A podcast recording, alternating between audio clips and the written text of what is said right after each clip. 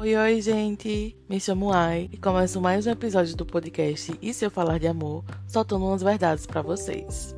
Talvez você já tenha sido um grande babaca na vida de alguém. Eu já falei um pouco sobre isso lá no terceiro episódio, o Já Abraçou a Sua Toxicidade. Se você ainda não ouviu, vale a pena ir lá ouvir e depois voltar para esse aqui. Porque lá eu já falo pra gente se reconhecer como uma pessoa passível de performar uma certa toxicidade nas relações e tentar melhorar isso. Eu sei que na terapia você costuma falar sobre algumas pessoas que lhe fizeram mal, que foram babacas com você. Sei que você deve estar passando por algum processo de se livrar justamente dessas pessoas, dos traumas que elas causaram em você. Mas você já parou para pensar que você também pode ter sido uma pessoa que deixou traumas na vida do outro? Que em algum lugar por aí você pode estar sendo um assunto da terapia de alguém? A gente sempre foca nas coisas pela nossa perspectiva, né? Pelo que sentimos no momento, mas esquece que do outro lado também tem uma pessoa que tem sentimentos e que pode ter mágoas com relação a você. E o que fazer com isso? Talvez nada. Resta aceitar e rever esse lugar, mas sabendo que você sempre vai ser tóxico com alguém em algum momento, mesmo você não querendo ser.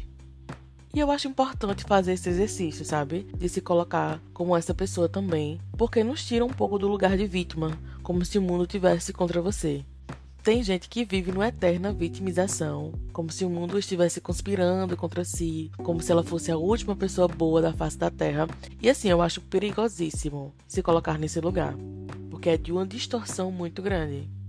Mas assim, uma pessoa ruim, babaca mesmo, ela tem cara? Às vezes até tem, né? Mas ela é ruim com todo mundo? Essa é a questão. Nem toda pessoa que foi babaca com você foi babaca com o resto do mundo. Essa pessoa ela com certeza é amada por outras. E é isso que as pessoas, que a gente precisa entender. Que vai ter gente que te fez muito mal, mas que para outras pessoas ela fez muito bem e é vista com bons olhos.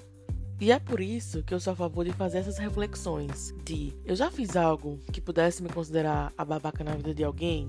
E o que foi? Daí quando a gente analisa e percebe algumas atitudes a gente vai entender porque as pessoas que consideramos um, sei lá, FDP, ainda são rodeadas de amigos e pessoas que a amam. E aí eu tenho que falar também do tanto é, de pessoas que você deve achar babaca a partir do que ouviu falar sobre ela. É sempre alguém. Sempre tem gente assim. Eu acho que isso é até perigoso, né? Porque você tem um pré-julgamento sobre determinada pessoa baseado em algum fato que uma terceira pessoa te apresentou, te contou. O famoso tomar as dores de alguém. Quem nunca? Eu lembro que teve até uma época que eu discutia assim com uma amiga minha, justamente por essa questão de tomar as dores. Porque eu entendi o ponto dela com relação à pessoa, só que eu não. Tipo assim, não, não tomei tantas dores e ela ficar, ah, e a amizade e tal, não sei o quê. Eu acho, assim, perigoso das duas partes, né? Tanto que você vê uma cobrança excessiva de alguém para que você tenha um ranço igual, sabe? Se instale um ranço em você pela amizade, sendo que você percebe que a situação, ela. Você consegue perceber a situação pelos dois lados. E lógico que algumas coisas, assim, mais pesadas, envolvendo crimes mesmo, é, agressões, não tem como, né? Mas eu tô falando de coisas mais simples, sabe? Sei lá, uma discussão bestinha que seu amigo teve com outra pessoa e chegou falando horrores dessa pessoa para você, tentando fazer com que tu sentisse também esse ranço, sabe? Que ela tá sentindo. E assim, uma coisa simples e que talvez te impeça de conhecer essa pessoa mais profundamente e de conhecer uma pessoa legal só porque seu amigo tá ali com o ego ferido e você tomou as dores dele. E assim, eu sou uma pessoa que. Eu sou leonina, né? Todo mundo já sabe, todo mundo que escuta aí o podcast do começo, com certeza já deve ter soltado em algum episódio que eu sou leonina, que eu sempre falo isso. É, e eu sou o tipo de pessoa que mexeu com os meus, assim, sou leoa, eu viro leoa. Mexeu com os meus amigos, mexeu com minha família, eu viro leoa. Só que também meu ascendente é em Libra. E Libra costuma ponderar as coisas, né? Meu justiceiro, então eu sempre tô ali. É, o meu lado libriano nessas horas, na, na hora de conflitos, ele me faz ponderar as questões, entender os dois lados. Mas eu sei também que às vezes quando alguém me faz mal, eu, eu tenho uma noção. E aí essa noção minha passou com o tempo, né? Que eu fui envelhecendo. E aí eu fui vendo que eu tinha noção de algumas pessoas é, que já fizeram alguma coisa que eu não gostei, ou me magoaram, enfim, que me fizeram mal no sentido de que é, de mágoa mesmo, né? Tipo, ferir os meus sentimentos. Eu entendo perfeitamente que algumas dessas pessoas são ranço dos meus amigos, das minhas amigas, por causa das situações que eu contava, né? Porque Leonine também a gente tem que confessar, a gente gosta de um drama. Então, às vezes, a gente, uma questão que é pequena, assim, a gente coloca lá enorme. E eu, nos, nos 20 e poucos anos, com certeza, uma questão que era pequenininha, eu, colei, eu coloquei lá como se fosse uma, uma, uma coisa bem gigante, né? A partir do que eu estava sentindo, claro né? Não do que eu inventei, mas a partir do que eu, dos meus sentimentos. Que a gente é, é dramático, mas a gente tem a gente sente o drama mesmo. Acho que a Leonine vai entender. É, e hoje eu percebo que, tipo, tem umas pessoas que, inclusive, que eu já discuti, é, tipo, já briguei, já me fez mal, assim, de eu me sentir muito triste, mas que hoje eu converso normal. E que os meus amigos odeiam, tem muito ranço por conta daquela época, das coisas que eu falava que a pessoa fez comigo. Então, assim, é uma coisa meio. Quando eu falo que é perigosa, é por causa disso, porque às vezes você pode conversar com o tempo, amadurecer, entender a pessoa, né? Se entender também, ver que você também teve uma culpa na história.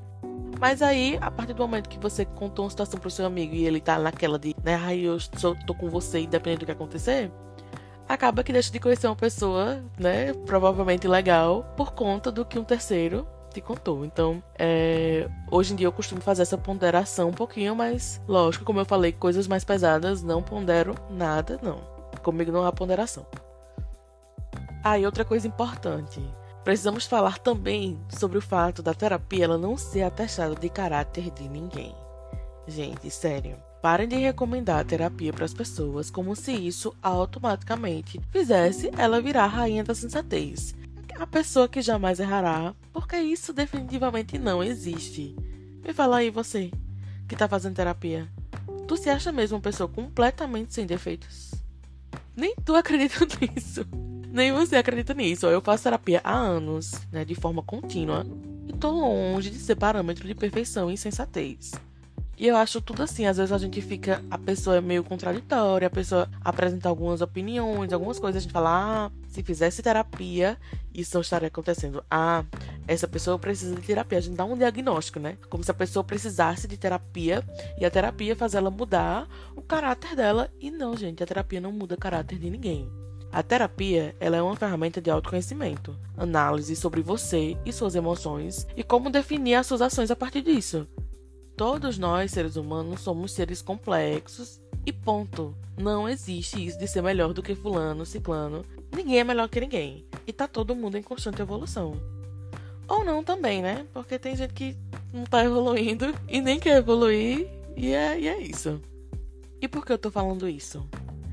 Porque eu já disse aqui em outro episódio e vou repetir agora. A vida não gira em torno do seu umbigo. E entender isso é o melhor caminho para o autoconhecimento. A verdade, mesmo que doa lá no fundo da sua alma, ela precisa ser dita. Você está longe de ser um alecrim dourado. Um cheiro e até a próxima.